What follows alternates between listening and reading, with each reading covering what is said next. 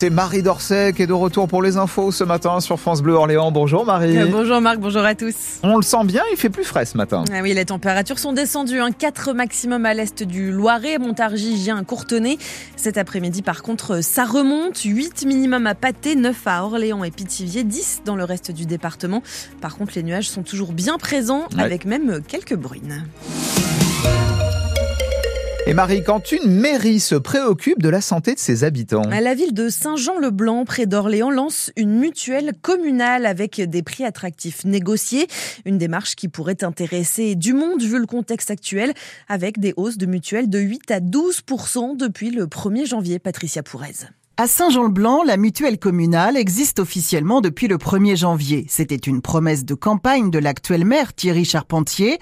Il a donc directement négocié avec la mutuelle familiale qui propose trois niveaux de couverture avec des tarifs préférentiels. On est vraiment sur des contrats au cas par cas, mais on est sur une baisse de prix par rapport à des tarifs classiques de entre 10 à 20% Sans condition d'accès, il n'y a pas de questionnaire médical, donc toutes les personnes, quel que soit euh, leur âge et leur euh, état de santé, pourront avoir accès à cette mutuelle. C'est à l'assuré de faire la démarche pour rejoindre la mutuelle, mais il peut être aidé par les services de la mairie. Seul bémol, les tarifs préférentiels sont garantis un an seulement Quid de l'après La réponse du maire. Les contrats, les conventions avec la mutuelle familiale sont d'une durée de un an. Bien évidemment, sur 2025, euh, on sera vigilant sur la suite des contrats, sur une évolution potentielle des, des tarifs.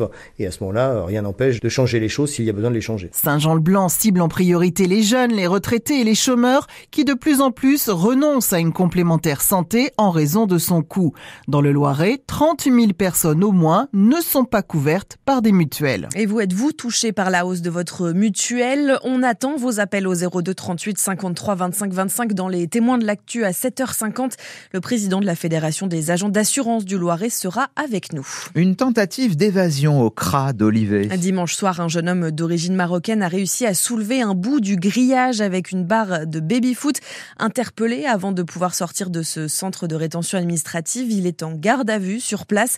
Un incident survenu moins d'une semaine après l'ouverture de ce CRA. Mon gros loup devant la justice. Ce nom de code qui peut prêter à rire fait pourtant référence à une affaire tout à fait sérieuse. Au début des années 2000, le groupe AZF menaçait de faire euh, exploser des bombes sur le réseau ferroviaire français. Menaces qui ont pris fin après l'échec d'une remise de rançon à l'aérodrome de Vimory près de Montargis. Un ancien chef d'entreprise de Lyon et une de ses salariés interpellés en 2018 sont devant le tribunal de Paris à partir d'aujourd'hui. Les représentants de la FNSEA et des jeunes agriculteurs reçus à Matignon. oui, pour parler, reparler des mesures annoncées par euh, le Premier ministre il y a une dizaine de jours. Ils attendent de vraies garanties cet après-midi, prévient le vice-président de la FNSEA, Lux Messard. La crainte aujourd'hui, c'est qu'on est en train de nous balader euh, on voit bien que finalement, on repartirait vite comme avant, c'est-à-dire que le président de la République a annoncé qu'on allait remettre du bon sens. Par exemple, il avait proposé de passer de 14 réglementations sur la haie euh, à passer à une seule réglementation. Où on en est? Point d'interrogation. Euh, sur toute la partie européenne, sur les 4% de jachère, il nous a annoncé une dérogation, mais aujourd'hui, il nous dit que sur ces 4%, on ne pourra pas ni mettre d'alimentation, de fertilisation, ni mettre de produits phytosanitaires. Bah, ça veut dire que bah, on reste comme avant. Et donc, euh, clairement, euh, la rencontre avec Gabriel Attal, c'est de regarder où on en est, qu'est-ce qui a changé, qu'est-ce qui va changer. Sinon, euh, clairement, les, les braises sont chaudes et les tracteurs sont prêts à redémarrer. Et demain, Emmanuel Macron recevra la coordination rurale et la Confédération paysanne, les deux autres syndicats, à la semaine prochaine. Grève reconduite aujourd'hui au collège Marie Jackson de Dadonville. La majorité des enseignants se mobilisent pour dénoncer la fermeture possible de deux classes à la rentrée prochaine et réclamer un principal adjoint et une infirmière. Y aura-t-il des EPR en centre Val-de-Loire. Ces nouveaux réacteurs nucléaires de forte puissance, six doivent être construits d'ici 2035 et cet été, on devrait connaître les lieux d'implantation de huit autres. Chez nous, les centrales de Belleville-sur-Loire et de Dampierre sont déjà sur les rangs. Hier, les partisans de Belleville ont d'ailleurs organisé une réunion avec de nombreux élus, dont Jean-François Castellano, maire de Sury-Préléré dans le Cher. Nous avons eu des retours assez euh, positifs de la part d'EDF avec une euh, possibilité qui est offerte. Rien n'est tacté, effectivement. Des projets demandent à être euh, vérifiés, ficelés, côté administratif, mais aussi sur des études d'impact du sol, d'impact de la Loire. Les chances, en tout cas, elles sont pour le territoire. Notre souhait, en tout cas, c'est de développer l'attractivité de notre secteur, qui a un intérêt stratégique pour le nucléaire en France, mais aussi pour les collectivités locales et pour le fonctionnement de nos services publics de proximité. Mais que ce soit Belleville ou Dampierre, ces EPR nouveaux sont une hérésie pour Françoise Pouzet, présidente de Sortir du nucléaire, Berry-Giennois puisé on est complètement contre, évidemment, contre la relance du nucléaire en globalité, hein, euh, et particulièrement sur notre fleuve royal, la Loire, envisager de relancer le nucléaire sur la Loire qui montre, ça fait quelques étés, et particulièrement l'été dernier, un étiage très bas. C'est vraiment une aberration. C'est nier les difficultés qui nous attendent tous.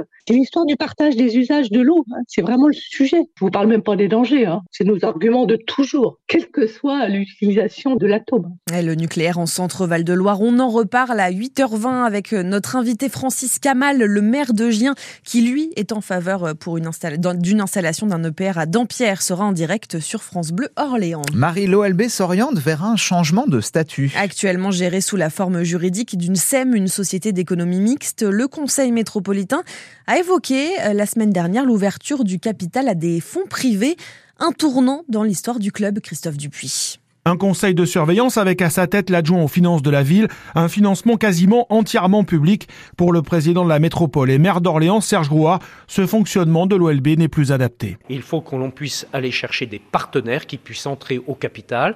Aujourd'hui, si l'on reste sur un modèle qui fait appel beaucoup au partenariat public, globalement, on n'est pas dans l'évolution du sport professionnel. Alors on peut dire on veut pas de sport professionnel. Aujourd'hui, le sport professionnel, il est organisé d'une certaine manière. On peut le regretter, le déplorer ou l'accepter ou trouver ça très bien, mais c'est une réalité.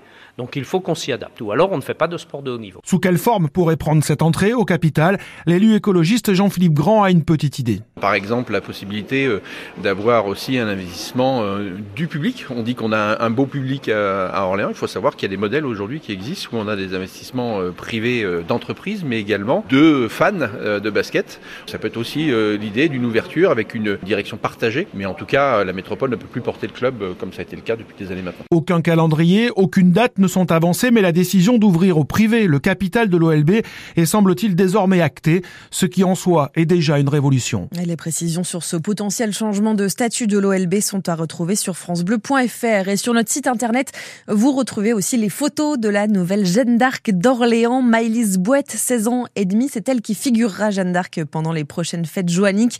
Elle est évidemment ravie, c'était la deuxième fois qu'elle candidatait, vous l'entendrez dans le prochain journal. Vous allez pouvoir la découvrir avec vos premières fêtes joanniques en plus. Marie, Effectivement, j'ai hâte. Oui, oui, j'ai hâte de voir à quoi ça, ressemble. On va vous faire découvrir le programme sur France Bleu, parce que Marie nous a rejoint il n'y a pas longtemps. Hein. Elle a rejoint l'équipe de France Bleu. Allez, 7h08.